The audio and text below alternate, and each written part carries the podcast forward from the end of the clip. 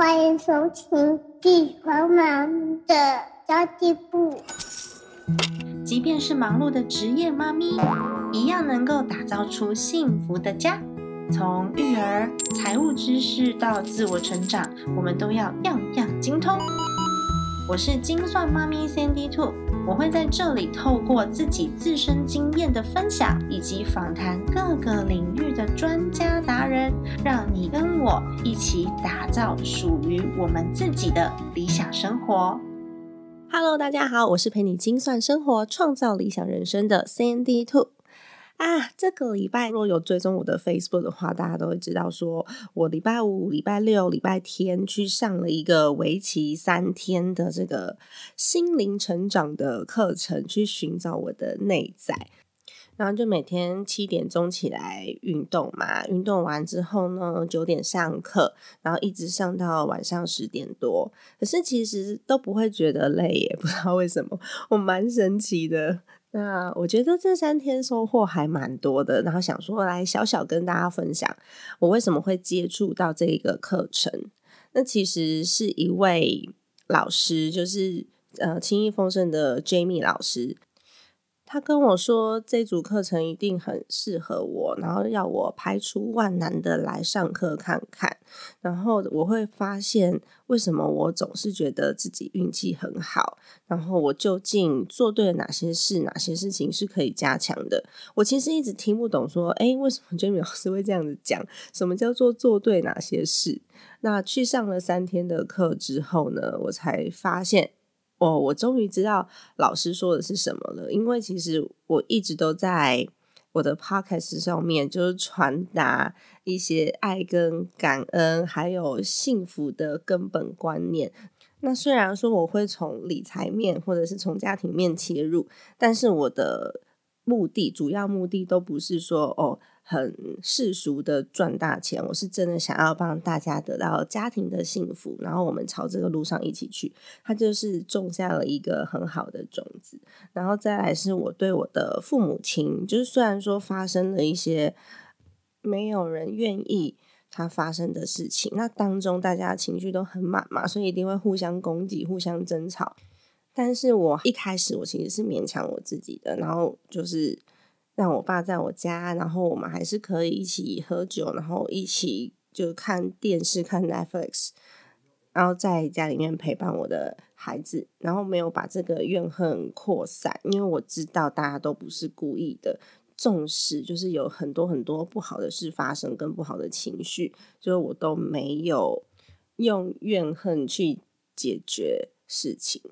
所以呢，我们现在家庭的关系算是还不错，但是去上了课之后呢，我才发现哦，原来他就是维持在一个很表面的和平，然后我居然是这么一个不知感恩的人呢，我就 只有把我们。我跟我父亲的互动维持在表面而已。然后我们小时候是那么好，然后小时候我爸也趴在地板上面，就是当马给我骑。然后小时候我们家其实是非常会淹水的，那时候可能排水做的还没有像现在这么好，所以每次只要下大雨，那个水就会淹到我爸的大腿以上，啊，也不是不是大腿上，大腿上太高了，就是小腿以上。然后厨房的那些。油烟呐，因为我们家之前开餐厅的嘛，那些油啊，然后锅子啊什么，全部都会飘出来，然后我爸爸就会背着我们从从门口走进来这样子。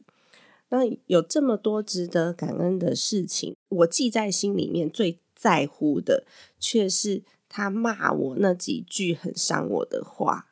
然后甚至我可以用理智告诉我自己，他不是真心话，但是我的感情上面没有办法接受。那经过这次的课程，就是不断的让我们去回想我们小时候，然后更多更多值得感恩的事情。所以我真的也写了一封很长的信给我爸。然后我最后，我最后我还写，就是我还写说，如果你收到信哦，你不要告诉我，因为我会很害羞。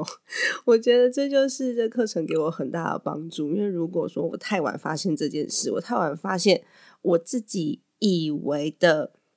和平维持在这个表面上面，我没有真正的去释怀。我如果没有发现这件事情的话，到我父亲就年纪再更大的时候，我可能那时候才悟到，才想到，就会更后悔。那当然，我妈妈是没有什么，我妈妈是跟我很好啊，我们互动也也也还不错。所以我刚刚没有提到妈妈，因为我们之间的争吵比较少。不过我也真的是就是很感谢我妈可以帮我 带小孩，然后让我可以无后顾之忧去做我想要做的事情。就是妈妈真的很伟大。所以我在上完这堂课回到家之后，我抱着我的孩子，然后我帮他洗澡，然后帮他准备一切这一切吃的东西，我就会去想到小时候我妈妈就是这样对我的，然后我妈对我的感情就是我现在对我儿子这么深，然后这么的无私，所以看到妈妈的时候呢，就会更感恩，然后我也冲上去抱他，然后也亲他，这样我妈就觉得嗯。好像又得到了更多更多的温暖，因为其实长辈在年纪大了以后，他们也会恐慌啊，因为年纪越来越大，身体变不好了，我们自己搞不好都会有感受。像我有的时候都会想说，因为我很晚才生小孩，我三十五岁才生小孩嘛，我就会想到，哎，我我好想陪着我孩子长大，可是呢。他大学毕业的时候，我可能年纪已经很大，不知道能陪到什么时候。其实我们的父母亲是同样的感受，只是我们没有回过头去想，所以常常会忽略掉。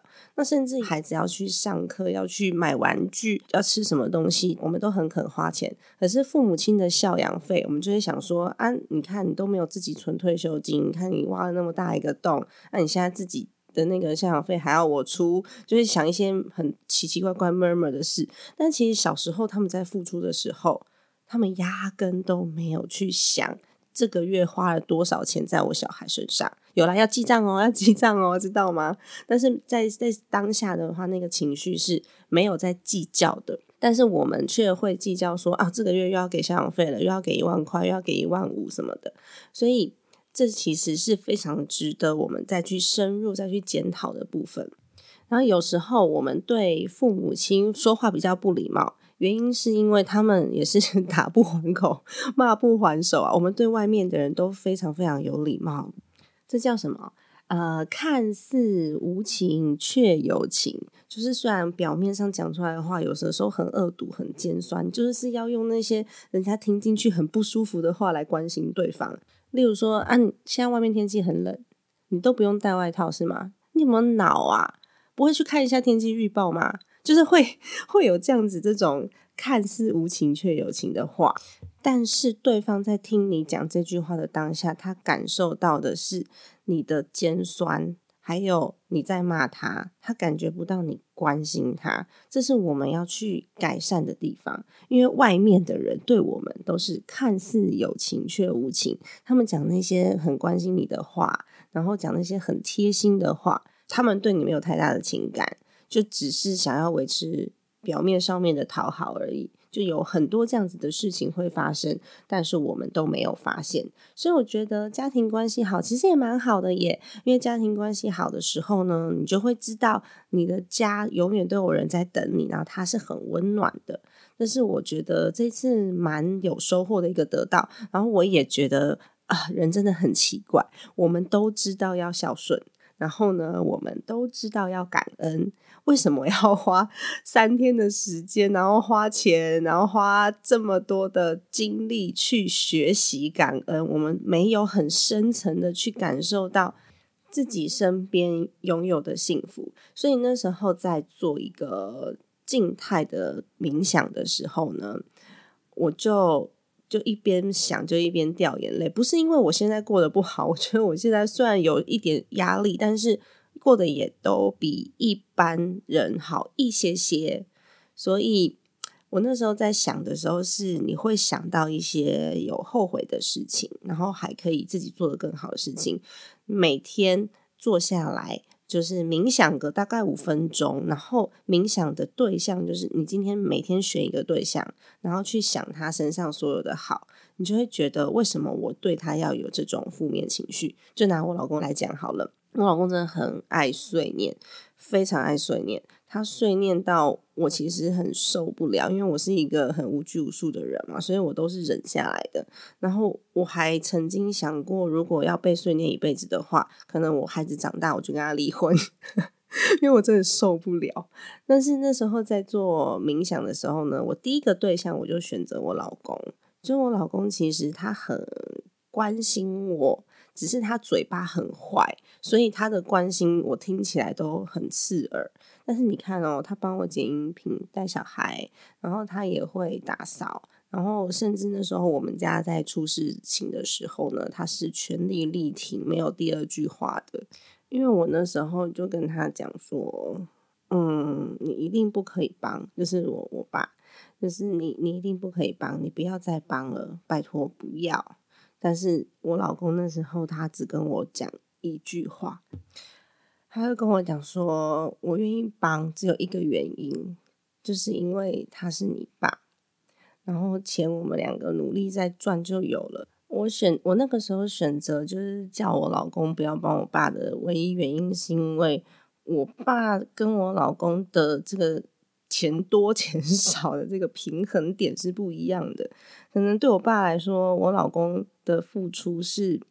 杯水车薪，所以他就只是来一天。然后就解决一天的事情而已，但是对我老公来说，那是他存了十年的存款，但是我却在意他每天碎念我这个东西要摆正，因为我的我老公有点洁癖，所以他会一直在念一些很小的细节。我每天在被碎念轰炸的时候，我就会忘记掉这一段，所以那时候在做冥想的时候，我我想到这一段，然后我想到他那个时候的语气跟表情，我就大哭。所以我就想说，哎呀，那这样子的话，我要想另外一个方法来化解，就是每天被碎念，然后心情不好这个郁结。因为我总不能我老公每次念爆我的时候，我就想这一段嘛。我觉得如果是这样的话，应该没有办法维持多久。这就是人性，所以我们要想到对应的解决方式。那我还在想，因为这题有点难解，因为一个是日常嘛，在日常上面通常需要两个人来做配合，这个解答才会有解。那我们总是在别人身上找答案，我希望他改变。但是呢，我们其实应该要从自己的行为上去改变。可能有一天他就懒得念我，或是 他觉得这样子也无所谓的时候，我们两个找到一个平衡点，就会越来越幸福。我们去埋怨这个世界不公平，其实这个世界本来就是不公平的呀，有什么好埋怨呢？就答案都在自己的身上，对吧？所以我才说，哎，为什么追明老师跟我讲说，嗯，他觉得我我有做对一些事情，就是我，但是我没有做到很深入。其实我是感恩的人，所以我愿意放下过去发生的事情，然后接受我爸，然后呃也很爱我的老公，但是我没有让他去深层的挖掘那份感恩的根本，然后没有真的敞开，真正的敞开心胸。那再来是。我的适应力其实也还蛮好的，所以我总是可以在黑暗中 找到光明。也就是说，我心里面接受这个失败跟挫折的忍受度其实是很高的。我的惯性思想的模式就是，问题来了我就解决，没有解决方案的，只有情绪的这种，不是我的 style。所以我就会在无形之中，就算有发生一些错误或是挫折，我还是可以创造出新的机会，就是还是可以想到新的 方法，然后去具有建设性，而不是只是。噼噼啪啪、噼噼啪啪的，就是乱骂一阵，或是乱哭一顿这样子。但其实哭可以哦，哭是很健康的。哭不出来的人，他的那个心理压力是非常大的。所以其实我在这次就是课程当中，我也哭出来，我就觉得哇，好好哦！哭完之后，整个人通体舒畅啊。因为我本来就已经不太会掉眼泪了，所以我很深的体验到，就是你心胸只要宽大了，你看什么事都是小事。因为那些是在你的宽大的心胸里面，只是一个小小的黑点而已。心大了，所有事情都是小事情。只有心胸比较小的人，就是这些小黑点很快就会填满你整个心里面，你就会非常的在意，然后反而没有办法去好好的处理自己的情绪，然后就会一下受不了爆发，受不了爆发，然后去影响到身边的人，影响到身边的人，自然你常常。在情绪上的时候，大家就会远离你了，那好运自然就离开了。然后再来就是你很习惯的去帮助别人，对人家讲好听的话，然后去想到对方的需求，这件事情呢，在一开始看来好像很傻，就是嗯。花费自己的能量、能力、时间去做一些现在当下看起来没有意义的事。但是我在这件事情里面有很深的体悟哦，这也是为什么 Jimmy 老师说你可以来上上课，看见你的幸运是哪里来的。我觉得我很幸运，然后我不知道为什么，就是总是会有人在我需要的时候跳出来帮助我。包含这一堂课，其实我报了很久，但是一直排不到上课时间。结果呢，就在我公司出现问题的这个当下，我就接到那个主办单位说：“哎，这个时间点好像有一个空位，你可以来上课了。”我就耶，好开心哦！那我就赶快把我心里面这些乱七八糟的心绪都放下，然后不要这么的急躁，不然的话，我做事情速度太快、太急躁了，反而有时候会做错决定。这我觉得很幸运的事。然后我在。Facebook 上面就有讲到说，哎，我面临了一些问题，结果我一大堆朋友就跑来问我讲说，哎，我们小班制你可以来讲课吗？或是哎，你可以来做一个讲座吗？就很多人问我这个问题，他们都很想要可以帮我一些什么忙。然后我还有一个朋友是那个。呃，素食真的很好吃的版主可鲁，哎，素食真的很好吃，是一个很巨大的，就是素食社团，在 Facebook 上面拥有二十万的粉丝。那因为他们全家人都吃素，就连小朋友就是在胎内就吃素，吃胎内素的，所以呢，他们家其实也拥有一片 油田在澳洲，然后这个油的品牌叫做奥根尼。是一支那个台湾人自己在澳洲生产的橄榄油，他们自己买油田，然后自己做生产，自己榨油，自己销售。所以其实台湾有自己的橄榄油哦。然后他们只做第一道的冷压初榨橄榄油，所以品质相当的好。如果说你有在用油的话，妈妈们有在用油的话，你可以直接打澳洲的澳，然后树根的根，然后你是什么？嗯，阿尼的你，我真的是脑袋里面都想一些有的没有的。OK，你打那个啦，台湾小农橄榄油就可以找到他们了。好，回归正题，这只是帮他们小小打一个广告，因为他真的让我很感动。他就私信我说：“我不管，我不管，你要给我叶配，快点，快点，把地址给我，我要寄东西给你。”然后说不准你拒绝，然后就噼里啪啦噼里啪啦打一堆。他就说我就是想帮忙怎样，然后我就觉得超好笑的，就真的是会有很多人聚集在你身边，然后他们抢着要帮忙你，然后那是一件很感动的事。所以我觉得上完课之后，我找到了很多的答案，就是我知道为什么 Jimmy 老师会告诉我说这堂课很适合我，因为有很多事情我都已经在做，但是就是做的没有很深入。例如说，我的 Podcast 上面在传达这些，嗯，这些爱，这些美好，然后我让大家可以去找到幸福。那或许现在我可以改为让大家去感受自己身边已经有的幸福，而不是去追寻它。然后也可以做一些线下活动，实质的在连接，让更多更多的人可以有收获。然后，如果我愿意扭转别人的人生，我就可以扭转我自己的人生，因为我身边会有更多的好朋友。然后，也许就可以做一些线上活动跟线下活动一些好玩的事情，然后我自己也很开心。然后再来是关于父母这一点，我就不再做表面了，我就可以。真的去检视到自己，然后跟我的父亲还有母亲做一些比较深入的沟通，或许我们感情会变更好，这个家庭的氛围会比现在还要再更进一步。对我老公也是，所以呢，我那天上完课一回来，我就没有我没有抱着儿子，我就去抱着老公睡觉。那那。我当当然他一定不懂，而且他一定觉得很热，你干嘛一直贴着我？不过我觉得这就是一个进步啦，一些很有实质上意义的事情。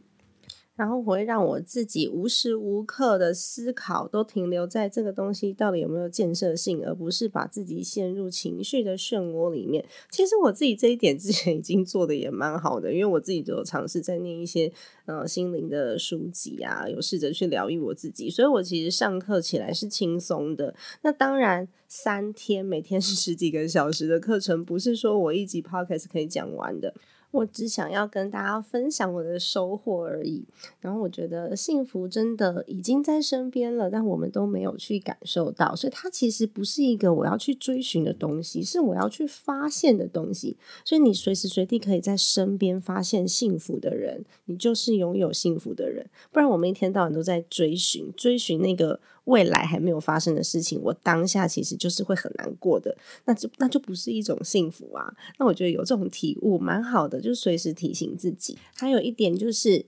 呃，未来是现在的我们创造的嘛，所以现在的我们就要尽量不要去创造一个让自己有机会后悔的未来。但说很简单啊，但是其实在做的当下，你要非常非常多的自我察觉。例如说，你情绪来了，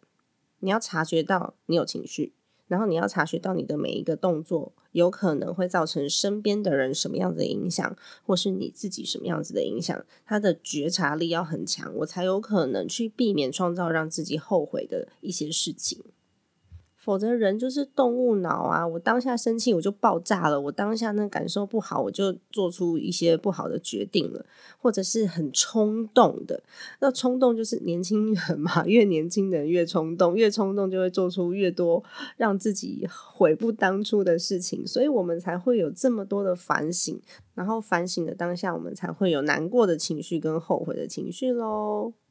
然后不要把自己看得太厉害、太伟大，因为你把你自己看大了，你就会觉得别人都很小，然后他都是错的，他是笨蛋，然后他做的事情都看不顺眼，你就会忘记这世界上没有一个人没有缺点，然后没有一个人是永远都是对的，然后所有的事情呢都是灰色的，没有黑跟白，没有你对我错。就只有我们如何去把这件事情做到两个人都能够接受，然后当你真心的愿意习惯去对大家都好，你就会发现身边的人我们感情都很好，感情越像家人，然后越多人跟自己是。很很交好、很交心的，就越能够成功啊！当然，听到这里，我很怕大家都说：“哎，那我去当一个烂好人。”不是哦，我们还是要有所选择跟原则的，绝对不能当一个烂好人。当烂好人呢，其实是害了自己，也害了对方哦。其实这可以更深入的来讨论啦。那其实今天的 podcast 就只有一个重点，这个重点就是所有的答案都在自己身上。要怎么从自己身上去找答案呢？如果说你真的很想要进步，变成一个更好的人，然后创建一个更好的未来，不要让未来的自己后悔，那么你可以先静下来。动笔，然后写下自己五个缺点跟五个优点，还有这些缺点跟优点造成了我什么样子的困扰，不管是个性的也好，或者是实质上面的认知也好。那如果你可以把自己的优缺点都认识了，就是认识到自我，就有可能来做改变。但如果你连自己的缺点都没有办法面对的话，或者是你怎么想都想不到，哎，我没有缺点呢。如果你觉得你自己是一个没有问题的人，那有可能你未来的挑战就会非常多，因为你认为你自己没有问题，你就会觉得外在的人，不管是环境、政治、另外一半、小孩、父母，然后同事、上级，你就会觉得这些人他们有问题。那你身边全部都是问题的时候，你就会觉得很烦恼、很爆炸。所以我觉得还是把自己的内心看清楚。如果我可以从自身的观念、想法来做改变的话，这样子的人生会比现在过得更舒适哦。好的，以上就是今天的内容啦。今天又是一个没有打稿就随便乱聊的一集，因为我希望我可以跟大家分享我最真实的感受，然后是用我的直觉去跟大家分享的。那希望在这一集里面呢，可以有一些些的收获带给大家，带给你们，然后。其实人真的是这样，我懂归懂，但是在我没有深刻的体悟、深刻的痛过的情况之下，我是不会去做改变的。但是通常那个痛发生的时候呢，就已经有很多很多后悔的事情正在发生了。例如说，我现在知道我要孝顺，但我还是对我的父母亲就是讲话很不客气啊。那那个痛要什么时候发生呢？那个痛是当你失去他们的时候，你就会痛定思痛，然后也许你的呃其中一个家人不在了，你会对另外一个家人。变得更好，因为你真心悔过了嘛。但是你已经失去了一个家人了。我觉得不要让这样子的事发生，就必须要好好的自我检讨一下，我们怎么样可以让你身边的人因为你而过得更快乐、更舒适。不是物质上哦，是心灵层面哦。因为物质上面的东西，我们都可以再努力，对吗？但是心灵上，有很多人是赚到了钱而不快乐的，也有很多的人是知足常乐的。那分享这样子观念给你身边的朋友，也希望你可以给我一个五星好评，在 Apple Podcast 上面帮我留下你的留言，让这个节目有机会被放进排行榜里面，被更多人看见。也欢迎你加入我的 Facebook 粉丝团“精算妈咪山迪兔”，以及我的 IG CND Two Family。家庭理财就是为了让我们的生活无余。分享这集节目，让更多的朋友可以一起在空中打造属于我们幸福的家。我们下一集再见喽，拜拜。